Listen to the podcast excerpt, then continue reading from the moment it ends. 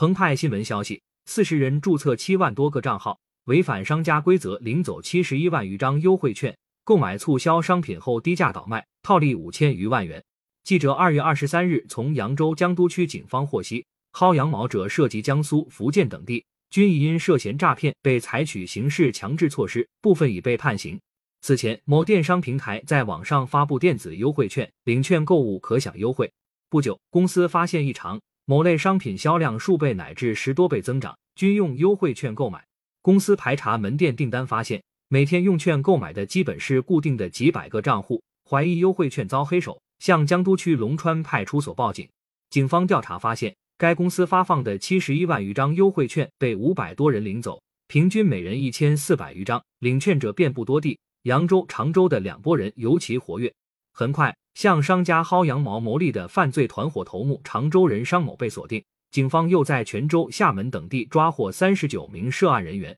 商某交代，为通过商家的电子优惠券赚钱，他成立商贸公司做掩护，雇人领券，雇来的都是网购达人，有的做过外卖小哥、快递小哥，熟知网购促销、兑现等流程。办案民警介绍，商家发放电子优惠券。每个手机号每天只能领一张同类型券。该团伙用虚拟身份注册账号，通过非法平台规避商家监管，骗领大量优惠券，之后用券购买商品，低价卖出。因为领取优惠券需实名手机号注册，商某还通过网络向其他犯罪团伙非法购买手机卡。商某等落网后，警方查扣手机卡近六千张，银行卡近三千张，还抓获五名出售手机卡的犯罪嫌疑人。他们已因涉嫌帮助信息网络犯罪活动罪被取保候审。